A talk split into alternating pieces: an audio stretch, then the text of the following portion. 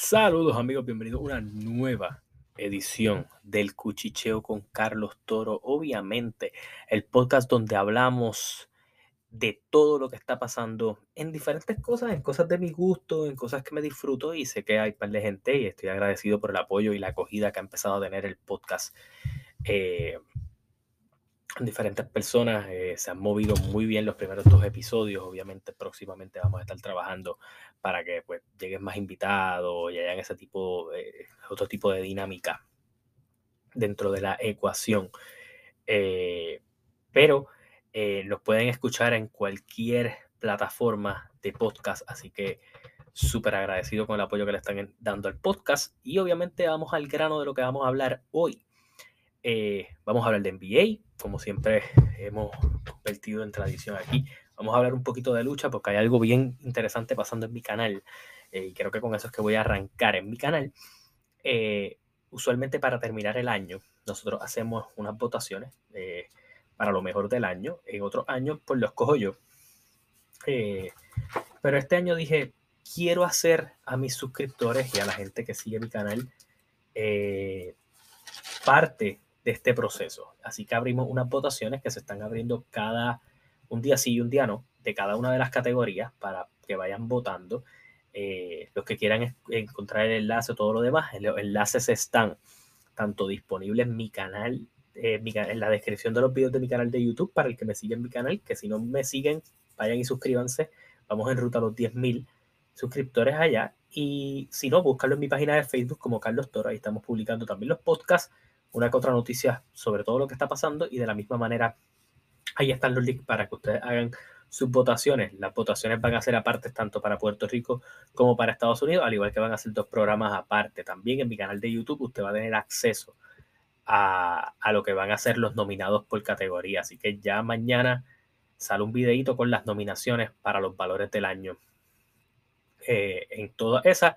Y ya usted, pues cuando yo publique la categoría, usted va a estar un poquito más centrado en eso, en, lo que está, como digo, en, las categorías que va a estar. Y cuando usted entra a la votación, pues ya usted más o menos tiene en mente en cuáles usted se va a decidir o por quién usted se va a decidir eventualmente. Hablando un poquito de noticias de lucha, eh, por allí ha salido una información, eh, específicamente de Dax Harwood, parte de FDR, que comenta, ha hablado muy positivo de CM Punk, ha hablado de cómo fue bien abierto con mucho talento joven, que su puerta siempre estuvo abierta en el locker room para escuchar a la gente y al talento nuevo, que el que no se acercó, pues básicamente fue porque no quiso. De la misma manera, también Conan eh, ha empezado a, a buscar eh, y a dar información en su podcast, hablando de cómo, pues básicamente los Bucks también entraron con, con policías y eso a lo que fue el. a lo que es el. a lo que fue ese camerino. Así que interesante por temas todo lo que está eh, pasando dentro de lo que es eh, AEW y todo lo demás. En el podcast pasado hablamos de AEW, así que con eso vamos andando. Pero vámonos moviendo un poquito a NBA, que creo que pues, es uno de nuestros fuertes, de nuestros temas importantes, donde mucha gente comenta y se une aquí, me han escrito y me han dado pues sus opiniones y todo lo demás. Así que vamos al grano con eso. Hoy hubo varios jueguitos. Eh, el primer juego de la noche fueron los Clippers enfrentándose a los Charlotte Hornets. 119 eh, a 117 los Clippers se llevan la victoria con un canasto de Kawhi Leonard al final, faltando un segundo con cuatro para ponerlo adelante en la contienda y llevarse la victoria por dos. Kawhi Leonard tuvo la oportunidad de jugar 28, 28 minutos, que es muy bueno. Las lesiones no le han permitido a Kawhi en los últimos dos años, tal vez desde que llegó a los Clippers, eh, poder mostrarse su salud, su cuerpo. Algo está off en él. Y siento que poco a poco ahora es que está empezando a caer en ritmo. Eh, anotó bastante bien, 40 y pico de field goal, hizo 16 puntos, 6 rebotes, 2 asistencias, estuvo bien acompañado por Reggie Jackson, eh, Marcus Morris, eh, Paul George y, John Wall, que de la banca hizo 12 puntos y 12 rebotes, que es muy bueno para él, así que interesante eh, esta victoria. Por el lado de Charlotte, Kelly Ubre con 28 puntos, 7 rebotes, PJ Washington con 26.4 rebotes y 22 puntos para Terry Rozier, pero que tiró un asqueroso por ciento de field goal durante todo el juego. Mi fantasy, pues, así lo reflejó. Eh, Milwaukee se lleva la victoria sobre los Orlando Magic 109 a 102. Giannis Antetokounmpo con 34 puntos, 13 rebotes, 5 asistencias, muy bien acompañado por Bobby Portis con 18 y 10 y Drew Holiday con un 17, 8 y 10 eh, en este jueguito que Brook López lo descansó. De la misma manera por el lado de Orlando, el rookie Paolo Banchero, 20 puntos, 12 rebotes, 7 asistencias y muy bien acompañado por Frank Wagner con 25 puntos. La nota alegre para los Magic es que se vio muy bien Markel Fultz, que lleva su tercer juego de regreso y poco a poco ha ido cayendo en ritmo. Eh, los Oklahoma City Thunders derrotan a los Atlanta Hawks, que parece que tienen problemas para descifrar a los equipos que tanquean. Perdieron por 20 ante lo que fue los Rockets hace varios días atrás. Y en el día de hoy pierden con Oklahoma City, eh, liderados por 35 puntos de Shai Giltris Alexander, que hizo 35.6 rebotes, 5 asistencias y 2 steals. Shai básicamente está teniendo un año espectacular, promediando 31.3 puntos por juego. Eh, matando la liga Chai allí, bien acompañado por Josh Giddy que hizo 17, 5 y 4. Por el lado de Atlanta, doble doble de Trey John de 23 puntos, 10 asistencias y de John Murray con 24 puntos, 6 rebotes, 3 asistencias. Pero Oklahoma City se terminó llevando la victoria en este juego. Los Boston Celtics siguen su paso arrollador. Eh, en este juego el Horford no jugó, eh, básicamente lo descansaron ni Michael Brock, de, ni eh, Malcolm Brogdon tampoco, pero con un lineup de Marcus Smart, Derek White, Blake Griffin, eh, Jalen Brown y Jason Tatum fue suficiente para derrotar a Toronto. Eh, Tatum se fue con 31.12 rebotes, 22.8 rebotes, 8 asistencias para Jalen Brown. Muy bien lució Blake Griffin con 13 puntos y 8 rebotes como el centro del equipo en la noche de hoy. Y del banco, pues hubieron buenas respuestas de Luke Cornett y de Grant Williams. Por el lado de los perdedores de Toronto, en este caso, Siakam, Pascal Siakam, se fue con 29.8 rebotes, 7 asistencias. Este equipo ha tenido problemas defensivamente. Específicamente, una de sus piezas defensivas ha estado jugando muy mala defensa este año. Y es Gary Trent, al punto de que lo han movido al banco y han vuelto a la posición original de él, a Pascal Siakam, que es la 4. Eh, para poder mover a Gary Trent al banco. Así que vamos a ver cómo se desarrolla esto, pero no me sorprendería que en febrero ver un cambio que involucre a Gary Trent por allí. Filadelfia se enfrentó a los Houston Rockets eh, y básicamente los Houston Rockets, eh, esto se fue a doble overtime en el regreso de básicamente James Harden, que supuestamente iba a tener restricción de minutos, pero jugó 38 minutos en este juego. Houston derrota a Filadelfia 132 a 123. Por el lado de Filadelfia, 39 puntos de Joel Embiid con 7 rebotes, 3 asistencias, 21 puntos, 4 rebotes y 7 asistencias en el regreso de James Harden, 27 puntos de Tobias Harris, pero no fue suficiente para derrotar a los jóvenes Houston Rockets, liderados por Jalen Green con 27 puntos, 4 rebotes, 7 asistencias, Kevin Porter con 24.6 rebotes, 3 asistencias. Y el rookie de ellos, Jabari Smith, se fue con un doble doble de 16 y 11. Este equipito de Houston no tiene nada que perder, así que salen esos juegos a matar. Eh, Memphis derrota al Miami Heat.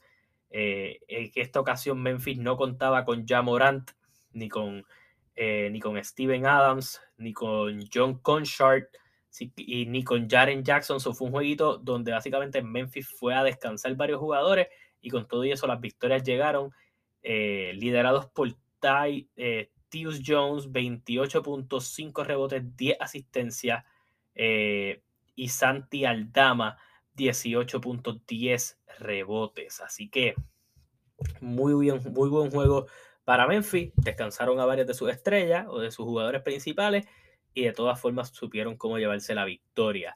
Por el lado de Miami, 23.13 rebotes de Tyler Hero, todo el, todo el cuadro regular anotó más de 10 puntos, pero del banco simplemente recibieron 11 puntos, 5 de Max Truss y 6 de, de Haywood Highsmith. Así que el banco de Miami dando mucho que desear en este juego. Revancha de semifinales de conferencia eh, oeste eh, con Dallas, eh, con Phoenix visitando a Dallas y se llevaron una pelita de 19 puntos. Dallas nuevamente les receta la dosis de las semifinales, liderados por Luca Doncic con 33.6 rebotes, 8 asistencias, muy bien acompañado por Spencer Dinwiddie, 21.4 rebotes, 2 asistencias y también acompañado por Tim Hardaway, 17 puntos. De la banca, Christian Woods con un 18, 9 y 5 y Jalen eh, Josh Green con 16 puntos, 4 rebotes, 5 asistencias. Fue suficiente para dar esta paliza a Phoenix. Devin Booker, que venía de un muy buen momento, solamente anotó 11 puntos, 2 rebotes, 5 asistencias. Eh, quien mejor lució en este jueguito pues fue de Andre Ayton, que hizo 20 y 8. Dallas con esto mejora su récord a 12 y 11 y Phoenix lo mantiene, eh, ahora lo tiene de 16 y 8. Y en el último juego de la jornada, los Indiana Pacers, sin Miles Turner, sin Tyrese Halliburton, derrotan a los Golden State Warriors, un un juego súper estelar del pick número 31 de, Indiana, Andrew Netbart, eh, con 31.8 rebotes, 13 asistencias, Body Hill con, un 10, con 17, 9 y 5, eh, Jalen Smith con 15 y 9, eh, y fue suficiente para derrotar 102 a 104 a Golden State por el lado de Golden State, que jugaron con un cuadrito bastante diferente en el día de hoy, al tener descansando a Andrew Wiggins, eh, salieron con Stephen Curry, Clay Thompson, Jordan Poole, Draymond Green y, Kevin Looney. Eh, me parece que la, la, inclusión de Jordan Poole en el cuadro regular afectó bastante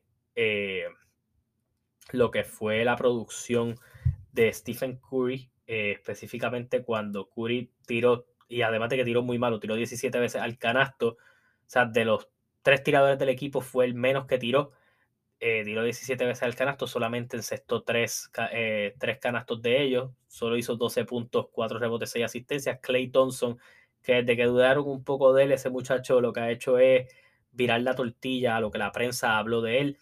28 eh, puntos hoy, aunque no estuvo muy acertado. Jordan Poole también tiró 21 veces al canasto, solamente en sexto día fue el mejor que anotó de ellos, pero no fue suficiente para llevarse la victoria. Vamos al standing, que usualmente es lo que estamos haciendo para explicar un poco. Por el lado de la conferencia este, Boston lidera con 20 y 5, Milwaukee en segundo lugar con 17 y 6, en el tercer lugar los Cleveland Cavaliers con 15 y 9, Atlanta con 13 victorias, 11 derrotas, empatado con Indiana con 13 victorias y 11 derrotas, esto tanto en la posición 4 eh, y 5, en la posición número 6, eh, para que vean cómo cambia el standing constantemente. La última vez que hicimos el programa y leímos los standing, eh, los Brooklyn Nets estaban octavos, ahora mismo se acaban de acomodar en la posición número 6.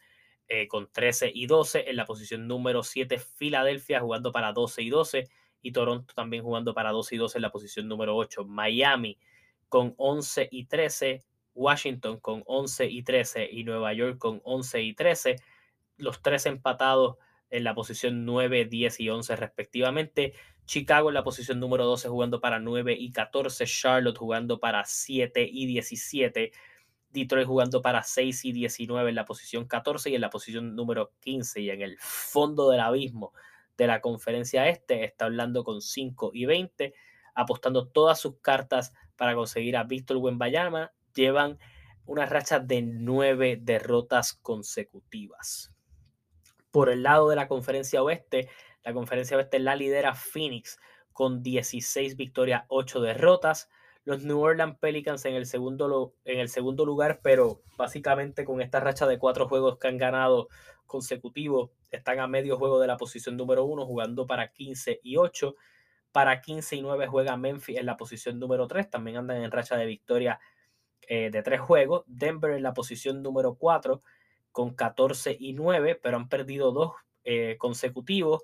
Y está Sacramento en la posición número 5 respirándole en la nuca con una racha de tres victorias a punto de acomodarse en ese cuarto lugar. Los Clippers con 14 y 11 están en la posición número 6, en la posición número 7 Portland jugando para 13 y 11, en la posición número 8 los Utah Jazz con 14 y 12, en la posición número 9 los Dallas Mavericks con 12 y 11, Golden State con 13 y 12 baja a la posición número 10, en la posición número 11 juega Minnesota con 11 y 12, eh, Oklahoma City sube en sus posiciones y ahora juega para 11 y 13 con una racha de 3 juegos, al igual que los Lakers que están en la posición número 13 con una racha de 3, de 3 juegos. Mañana juegan contra Cleveland eh, con 10 y 12 de llevarse esa victoria mañana.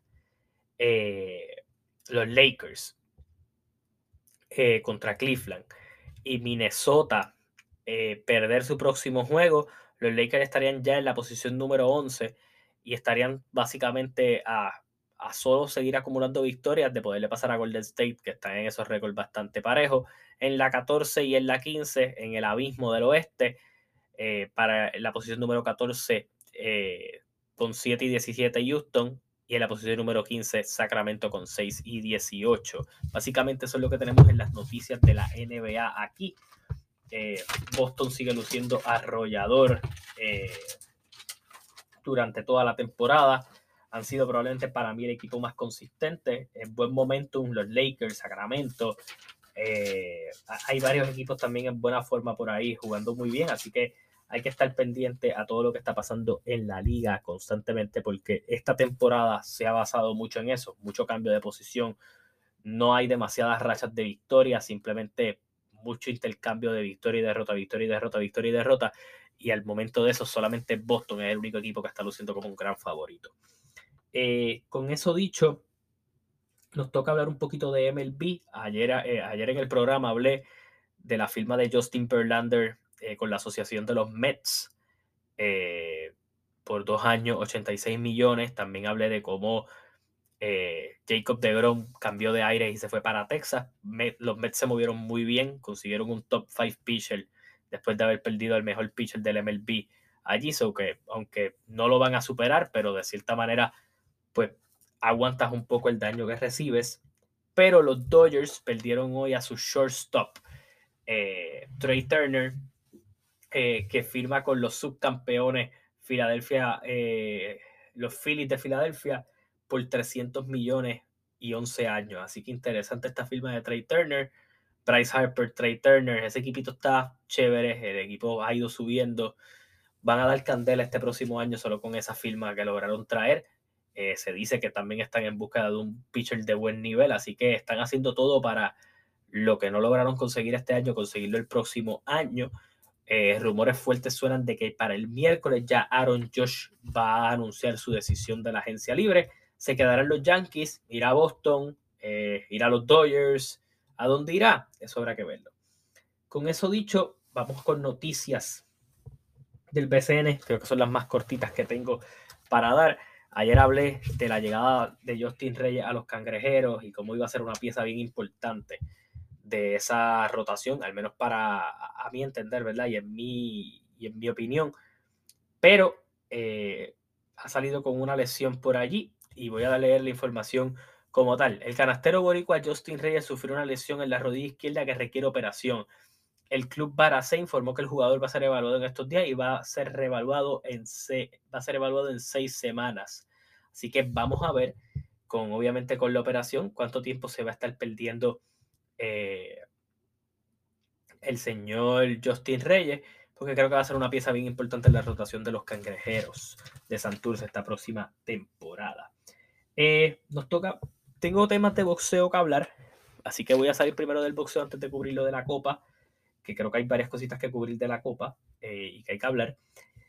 Pero vamos con boxeo rápido. Este fin de semana yo he ido comentando de las victorias importantes que se estuvieron dando por ahí, específicamente con la de El Gallo Estrada eh, sobre Chocolatito González. ¿Y cuáles son los próximos planes para, obviamente, el Gallo Estrada? Pues todo lo que suena suena bastante peligroso. él estaría interesado en enfrentarse a Naoya y Noe.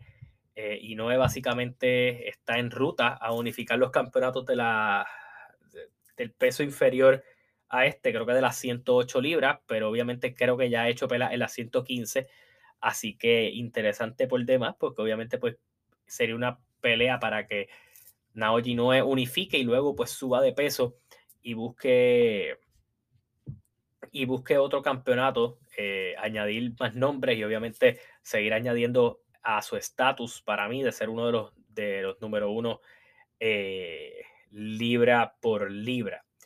Eh, de no de no estar básicamente dándose esta pelea, está interesado en otras peleas, específicamente con Nonito Donaire que baje de peso y se enfrente a él, que también es otra pelea que puede ser muy taquillera y muy buena. Y de la misma manera, también ha hablado de querer unificar sus campeonatos con algunos de los tres campeones que tiene ese peso. Así que Estrada buscando, buscando acomodar la cosa fuerte para él.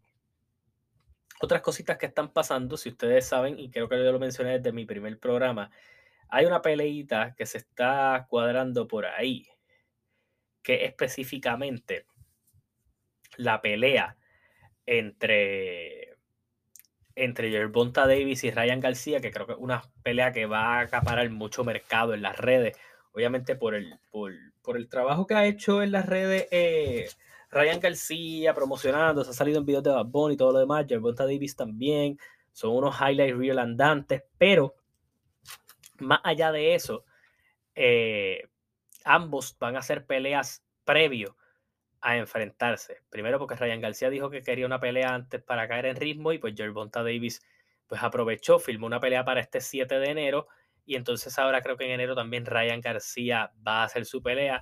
Sus respectivas peleas son eh, por aquí. Eh, Gervonta Davis se va a estar enfrentando a Héctor García, así que quiere aniquilar un García antes de, ir de chocar con Ryan García. Eh, Héctor García es un invicto dominicano, así que interesante por allí. La pelea que va a estar haciendo Ryan García es contra Mercito Gesta, un filipino con récord de 33, 3-3 y 17. Así que vamos a ver cómo se da esto. Creo que son obviamente dos peleas interesantes para ellos antes de, de la de Yerbonta Davis y Ryan García. Obviamente para ir calentando la cosa para lo que probablemente se dé entre abril y mayo. Con eso dicho, otro anuncio importante y bastante chévere en las peleas que se van a estar dando este fin de semana. Eh, y es que este fin de semana va a estar peleando el que ESPN nombra el mejor libra por libra, para mí no lo es, Terence Crawford enfrentándose a David Abasneyan. Eh, básicamente Crawford va a defender sus campeonatos eh, o su campeonato. David Abasneyan ha tenido sus derrotas, no es un gran nombre en los welter mientras básicamente Errol Spence pelea con los caballos del peso y los otros caballos están buscando pelear entre ellos, pues básicamente Terence Crawford eh, está teniendo unas peleas bastante porquería en el camino. Eh, también regresa al ring Teófimo López, ya como yo he ido mencionando, tuvo una pelea en las 140 libras no hace mucho. Eh, obviamente le está buscando ganar esos campeonatos. La pelea que se quería que se cuadrara era Teófimo López contra Josh Taylor. Josh Taylor tuvo una decisión bien controversial contra Jake Cateral y esa es la pelea que se va a dar de revancha. Teófimo terminó perdiendo después con, con Camboso, así que no se cuadró esa pelea. Simplemente Teófimo dio su primera pelea en el peso de las 140 eh, por ahí. Eh, dio la pelea en, de debut en la 140 eh, sobre, Pedro, sobre Pedro Camba, que tampoco era alguien bien guau en el peso. Eh, lo acomoda. Eh, salió un ranking, o sea, BoxRec sacó un ranking de la 140, que es un peso que se va a poner bien interesante y porque muchos van a estar chocando entre ellos. Tenemos dos boricuas dando candela en ese peso, específicamente Subriel Matías, que va a estar peleando en febrero por el campeonato mundial vacante que dejó eh, Josh Taylor, pues Josh Taylor va a pelear básicamente con Cateral en un, en un cash weight, porque Josh Taylor lo que está buscando es salirse para la 147 y Regis Pograis, que fue el que ahora se coronó campeón vacante, pues está en la posición número uno, pero volviendo al tema, Teófimo López se va a estar enfrentando a Sandor Martin, que es un español. Yo creo que después de, si logra llevarse la victoria aquí, va a ser bien interesante, porque obviamente eh, va, puede tocar la puerta de, un, de una pelea por el título mundial, ya sea con Regis Porais o, o, por cualquiera de los títulos vacantes que se va a estar sacando eh, por allí. Eh, pero tenemos ahí a Subriel Matías y a Pedraza que deben estar dando candela en ese peso. Así que yo creo que, eh, bueno, y este fin de semana también, además de Teófimo, de Crawford, hay una pelea bien interesante entre Josh Warrington y Alberto López. Alberto López se vislumbra como la próxima superestrella de México, así que pendiente el chamaquito que de verdad está súper duro. Con eso dicho, nos movemos al Mundial. Bueno, antes de hablar del Mundial, UFC tuvo cartelera este fin de semana.